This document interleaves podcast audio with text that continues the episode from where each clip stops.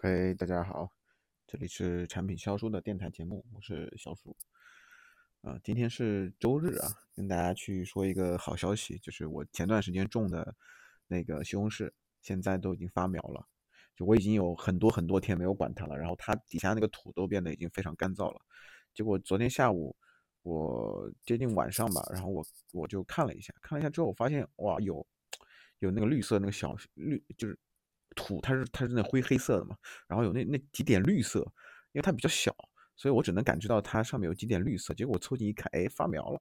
发芽了，所以让我特别兴奋。然后呢，因为我其实种了放了两两两个用两个纸盒装两个纸盒子，就两个纸盒子都有种。嗯，其中一个纸盒子是我最早种的嘛，最早种是后来因为是长时间不发芽，我可能觉得这个土是不是太干了，或者是我是不是放的肥料太多了。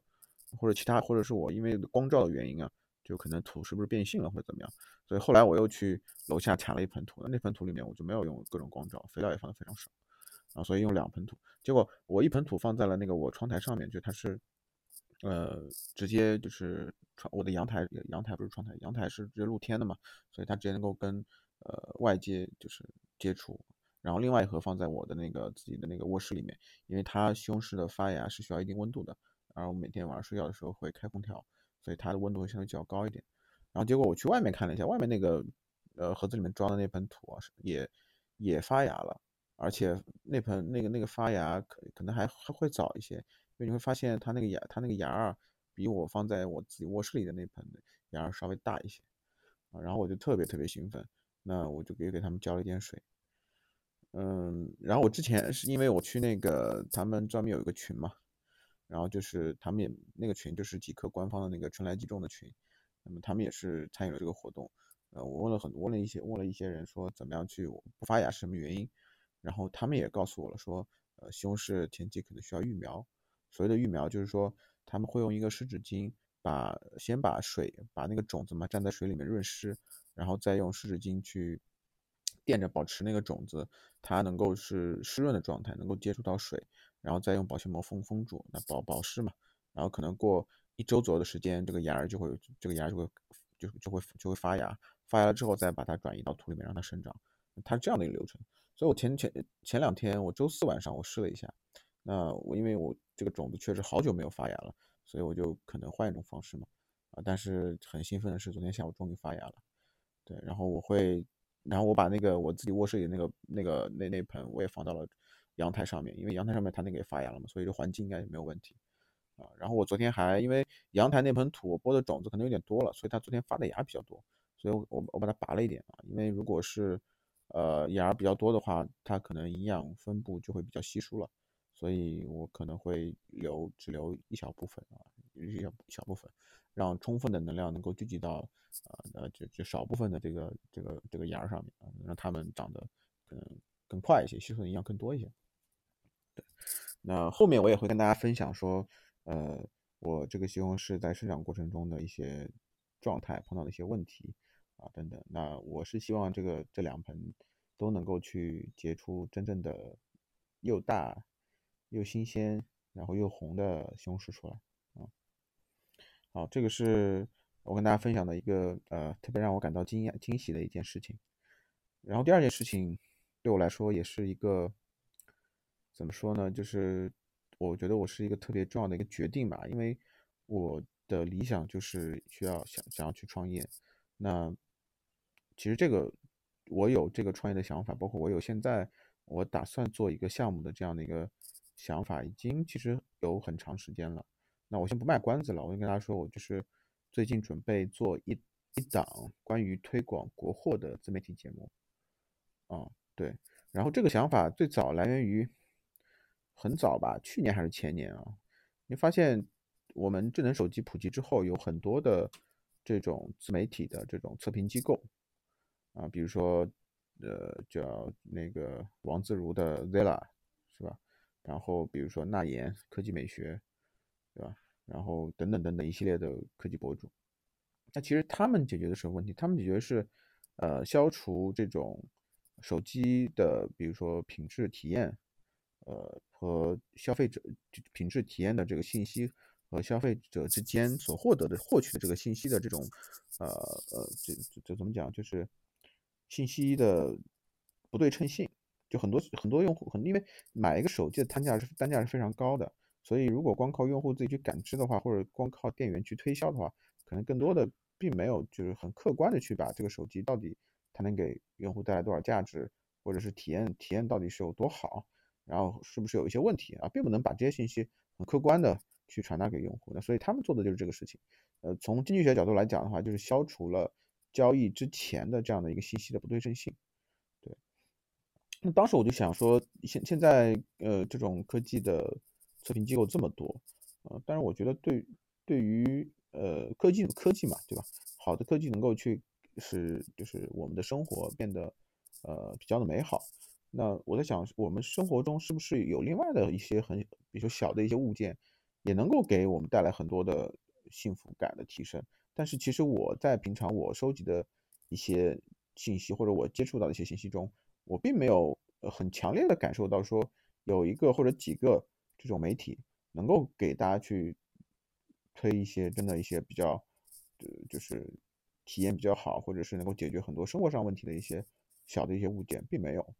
所以我就萌生了这样的想法，说我能不能做这个东西？对，但是当时因为说，其实我当时有想过，但是因为说我很难去找到那么多的这种小物件，对我来说难度太大了，因为我还工作嘛。对，对我来说难度太大了，所以就是没有推进下去。那么最近这段时间，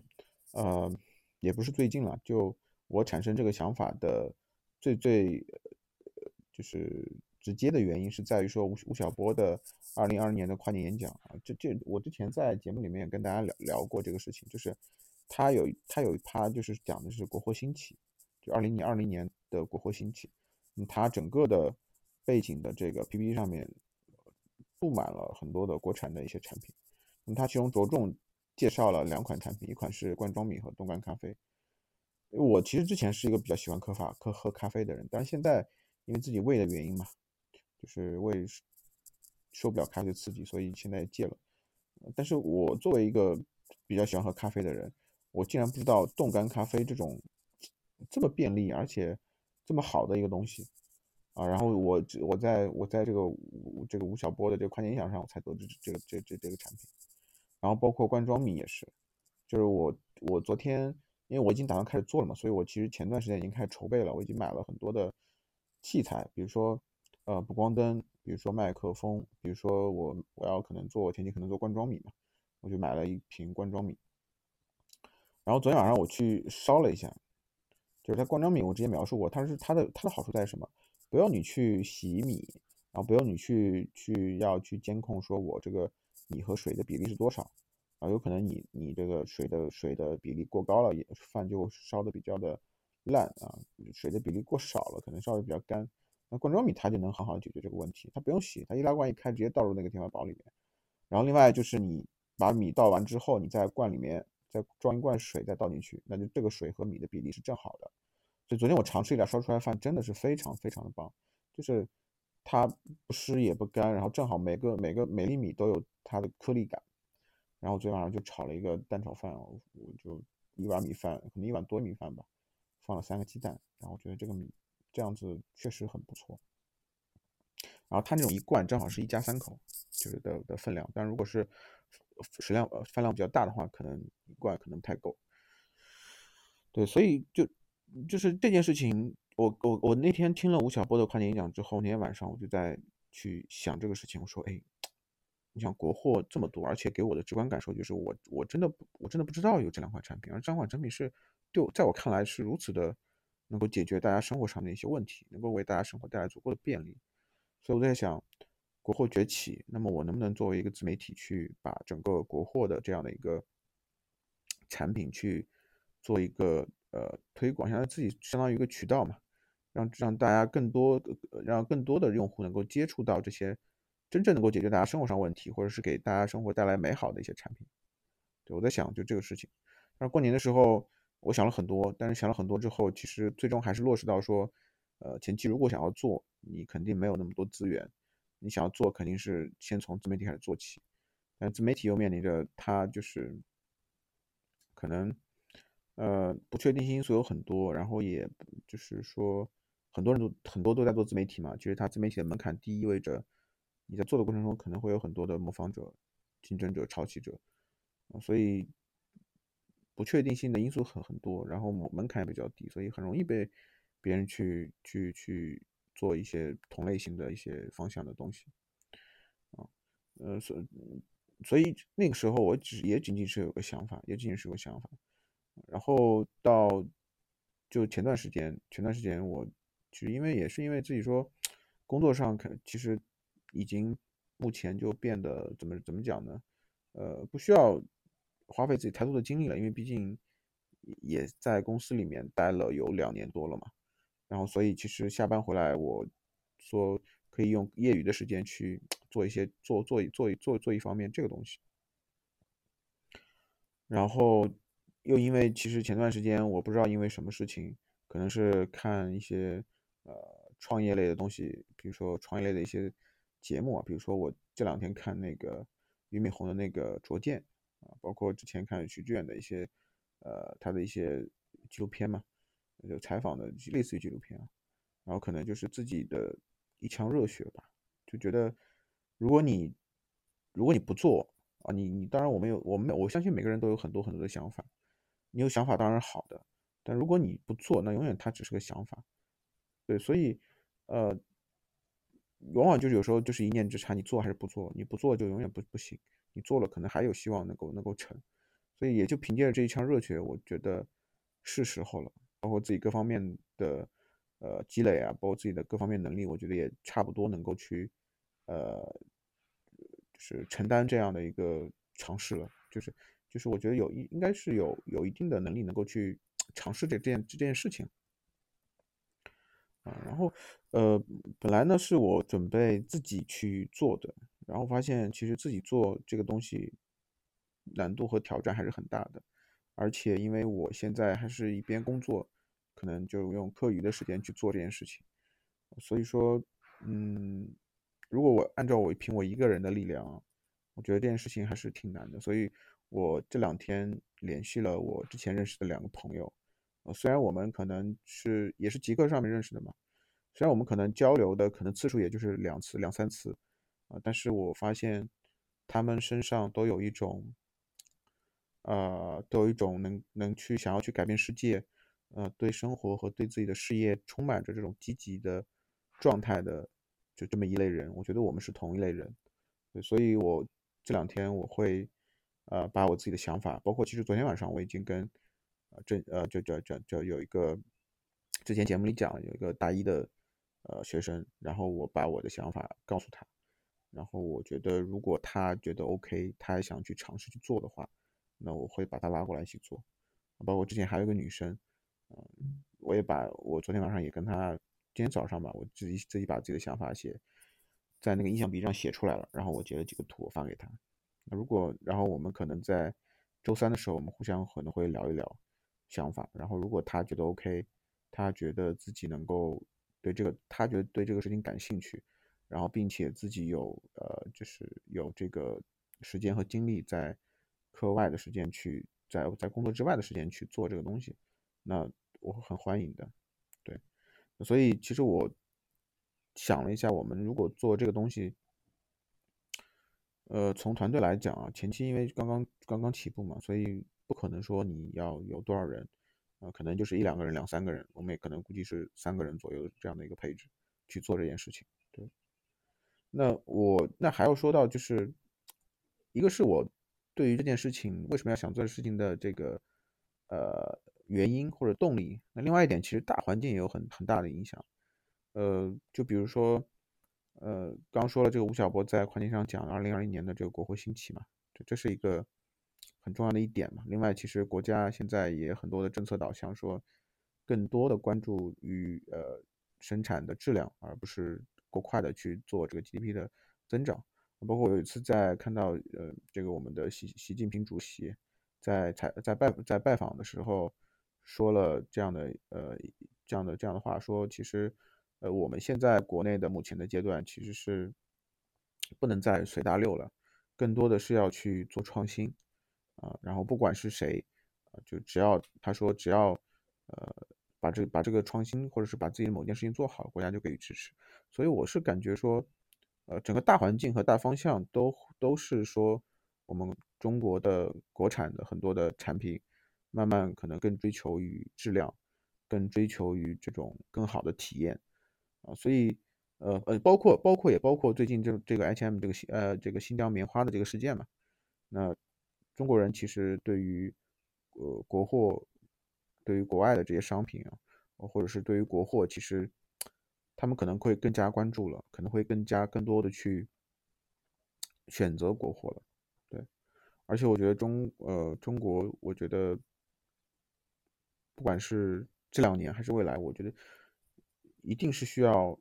我们很多的这种呃企业家、这种制造业的这种商家需要他们去。创造造出一些真的能够像，就是不仅仅是满足人们去使用啊，解决某个问题，而是那种能创造出那种体验好，并且是呃足够精美的一些一些一些商品，能够给大家生活带来美好的这种商品。我相信是这个样子的。当然，这个其实也是我这种怎么讲主观的这种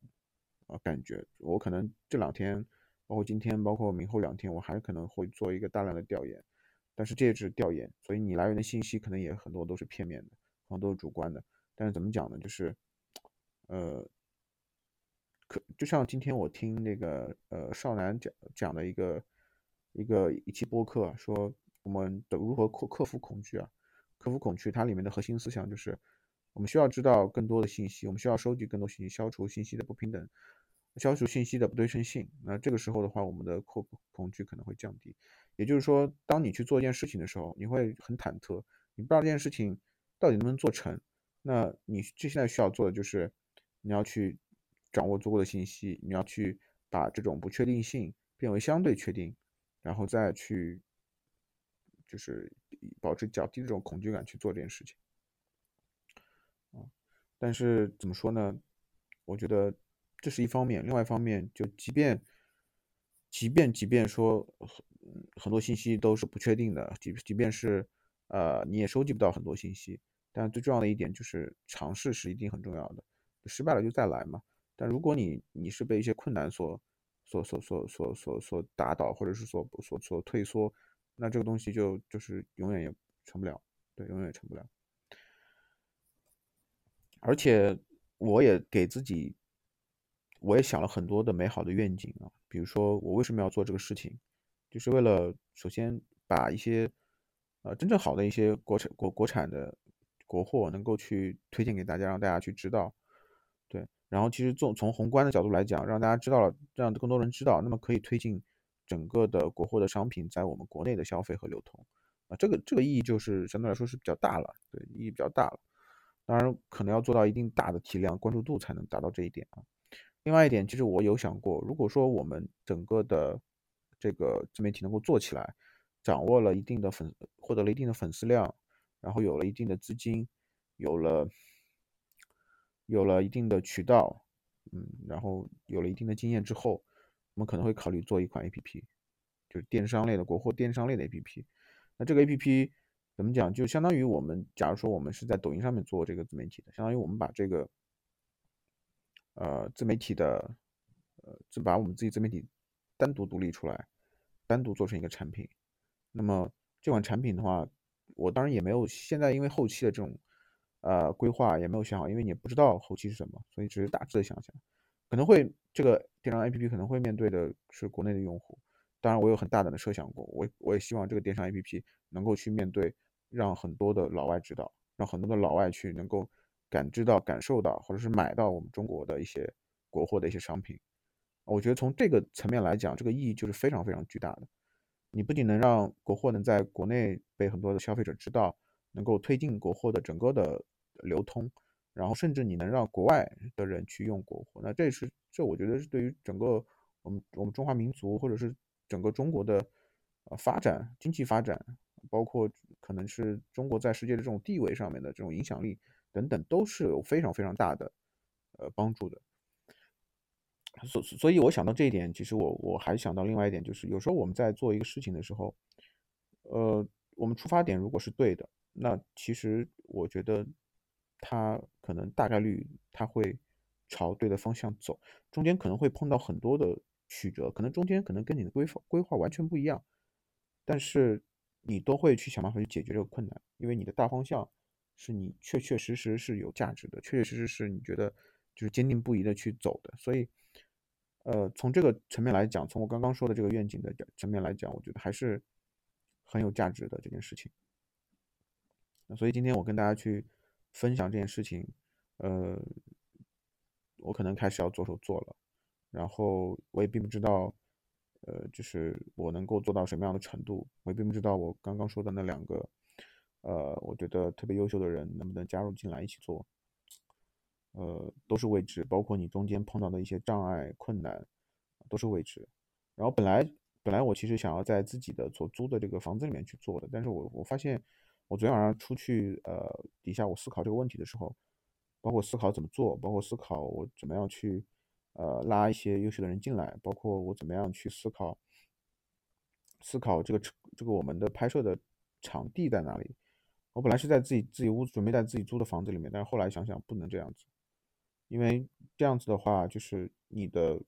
睡觉、工、生活的场合和你的工作场合联系到一块儿的话，它会有问题。就是你的思维不够聚，你的这个整个的呃思想它不会特别的聚焦，然后它有很多的障碍，就是很多的乱七八糟的事情会干扰到你。因为你毕竟在这个空间里面，你除了你除了做你这个东西，做你想要做的这个这个自媒体之外，你可以睡觉，你可以去吃饭，你可以去做各种各样的事情，所以它会会耗散的。所以我就后来决定说，我可能会租一个这种毛坯的车车库，然后可能就是这个车库也不需要多大，呃，十几平米啊就够了，然后能放得下一张桌子，可能两张桌子吧，一张桌子用来办公，另一张桌子用来去拍摄，然后能放下这放下一张桌子，然后一张椅子，然后一个就是一个支架这种之类的就可以了。就可以了，然后，呃，可能更多的就是周六周日，比如说，可能就拍个呃两三个两三个片子。那平常的话，可能更多的就是在去找那些优秀的优秀的商品，然后另外就是写拍摄的脚本。那其实主要就是这些这些事情，对。呃，然后不知道怎么样吧，就是我在做这个过程中，会跟大家持续持续的去分享。啊，每个礼拜都会更新，都会跟大家去分享。对，嗯，然后最后再聊聊我最近的一个心理的情绪上的一个特别大的波动，因为我很很久很久没有特别大的情绪波动了。呃，情绪波动的原因是因为，呃，昨天也就是前天吧，周五晚上，那我在帮我妹妹去修那个电脑，换那个电脑电池。然后我就聊到说，我说现在疫情，国内的疫情都都控制这么好了，风险这么低了，为什么还有人去，呃，争先的、抢先的去打疫苗？我我就想在想他们是什么样的一个心态，他们是怎么决策的？然后聊到这个东西呢，就是我们也开始反感了。就他每次会听到我讲一些商业的，讲一些呃，就是比如说，比如说心理学，比如说呃社会科学之类的东西。他都会本能的很抵触，他觉得我很没有很没有趣，觉得我很枯燥，觉得我过度的理性，过度的讲逻辑，他很讨厌这一点。然后他昨天昨天还上升到很多的层面啊，就前天还上升到很多层面，上升到说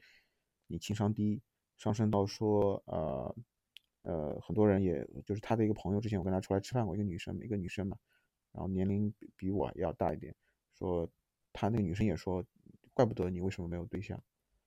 啊，可就是因为你现在说的很多东西都是过于的理性，过于讲逻辑，然后他说很多女生都需要一些感性的东西，对，呃，然后又谈到情商层面，说情商低，让我多看综艺节目，就其实昨都被被他说，当然我当时其实没有，呃，跟他去理论争论，我只是想他说，我只是想，我只是想去表述，我只是想弄明白什么叫理性，什么是感性。什么是理性，什么是感性？其实我觉，我觉得我我并不是一个特别特别理性的人。我觉得有时候我有时候是很很冲动的，很有很很怎么讲，很很充满着这种荷尔蒙的这种这种原始的冲动的这种人。有时候我在去做一件事情的时候，可能就拍脑袋去去去做了做了这件事情，所以我不认为我是个特别理性的。但昨天被他这样一说，我觉得，是不是真的是这样子？就是不是真的这样？因为自己的站在的角度毕竟是，呃，主观的嘛，局外人看可能就不一样嘛。所以昨天我其实很焦虑，包括后面因为这件事情，我变得非常的情绪非常的非常的差，所以我很长时间我没有主动跟我爸妈去打过电话。昨天晚上我很晚的时候跟我妈去打了个电话，然后我就跟她说这件事情，我跟她说这件事情，那。主要其实是为了说解决我自己情绪上的波动。后来我父亲也回来了，然后我们很久很久没有一家三口人去聊一个东西，去沟通，时间这么久。我记得当时是十一点半左右，我们聊到了大概有晚上两点多，就我们很长时间没有这么长的聊天了。所以我那天还搞起来，这叫什么因祸得福，就是因为这个事情，使得我和我爸妈有这么长时间的聊天。对。呃，当然我在聊天过程中，他们其实一直在，就是因为我当时我真的很，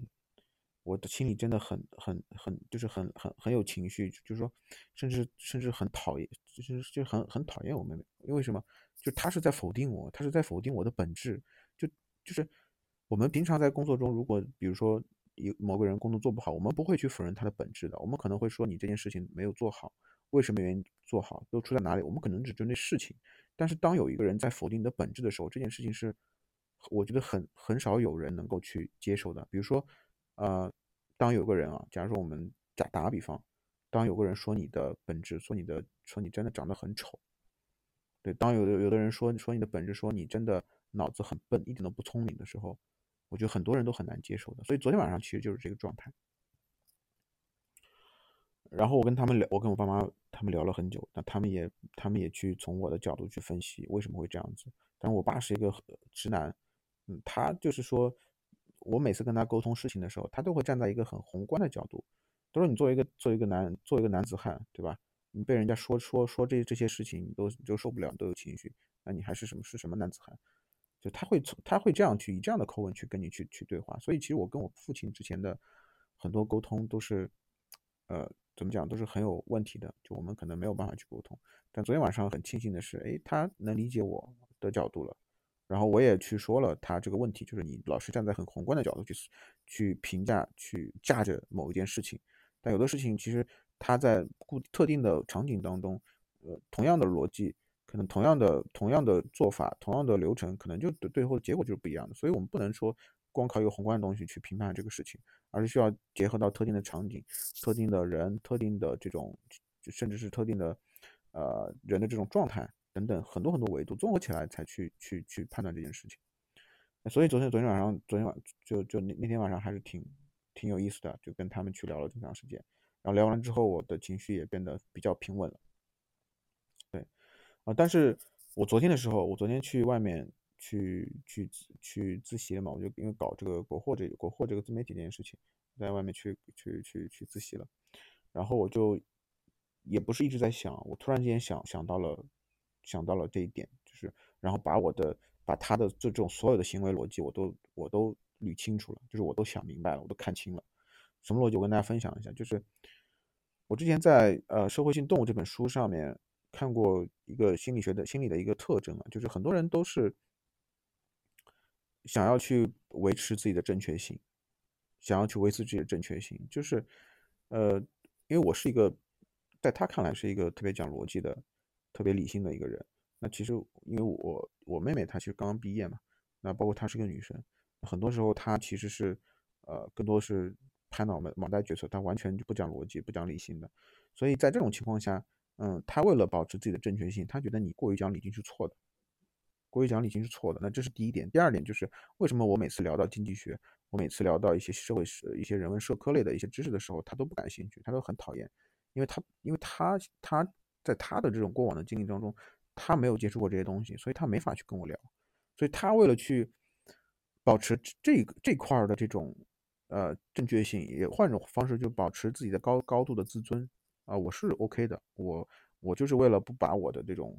呃，就所谓的说难听点，无知体现出来，那我就是觉得你说的这东西，我觉得是没有没有意思的，没有没有趣的。那所以其实本质上我们还是回归到那点，就是为了维维护自己的正确性，为了保为了维持自己的高自尊，所以他本能的去讨厌你，讨厌你这种讲逻辑性，讨厌这种说这种呃经济学、人文社科这种东西，啊，所所以所以他会有这样的形形式产生，那所以他就会各种的去说你有问题，或者说你怎么样啊，所以所以我就是觉得可能他的出发点是这一块儿，所以我后来我就想，我不认为说，呃，很多女生她。不喜欢这种所谓的讲大道理的男生，对吧？我我如果是当我觉得一个女生，我觉得大概率啊，很多女生肯定不喜欢这种讲大道理的。就像我打个比方，就像我父亲一样说，哎，男子汉就该怎么怎么样，对吧？然后女女女孩子就该怎么怎么样啊？我觉得很多女生会很讨厌这个，但是我觉得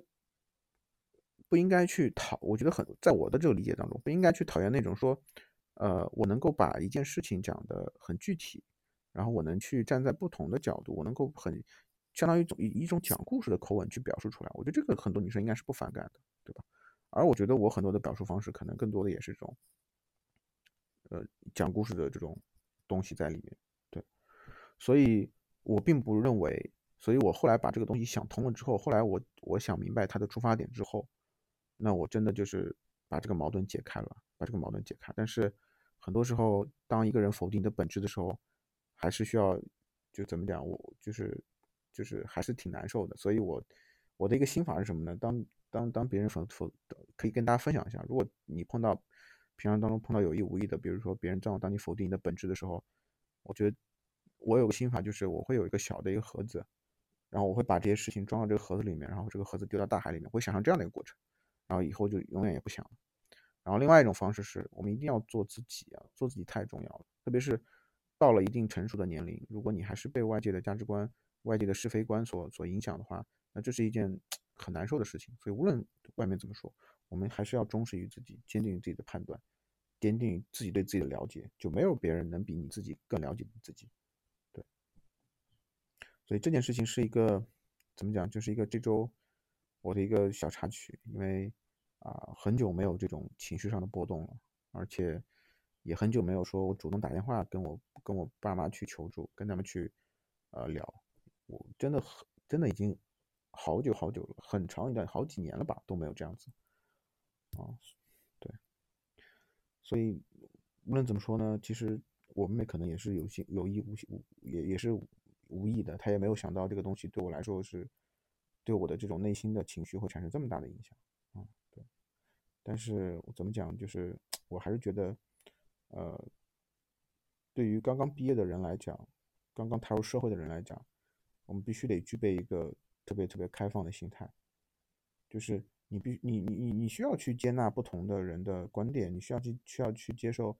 呃不一样不一样的不不同行业的信息，比如说你处身处在呃呃就是比如说你处在一个建筑行业的，那我觉得作为一个内心开放的人，作为一个想要去。对这个世界充满好奇的人，我觉得他有肯定有足够的动力去了解不同行业，比如互联网行业、金融行业这种他们的平常的一些商业上的逻辑啊、做事的逻辑，比如工作逻辑等等，嗯，而不是说把自己维持在维护在自己的一个信息茧房里面。对，当当外界有有跟自己的这个框架或者是信息产生冲突的时候，他就是会会很彻底的去拒绝。那这个就是我觉得就是一个很糟糕的一个一个状态。这样子你可能过了一年、两年、三年、四年，你永远处在自己的信息茧房里面，你永远不能跟世界有一个和解。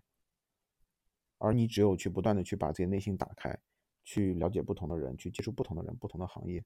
然后你你才能够去跟这个世界和解，你才能够知道哦，这个世界是这样转的，然后你才能够有一个坚固的底层的坚实的框架去应对你每天的一些事情，包括工作上的。包括生活上的一些事情，对，啊，所以这这是我想跟大家分享的这周的一个呃，就是情绪上面的一个波动啊。好，然后那这周的这个播客节目就到这里了，大家拜拜，我们下期节目再见。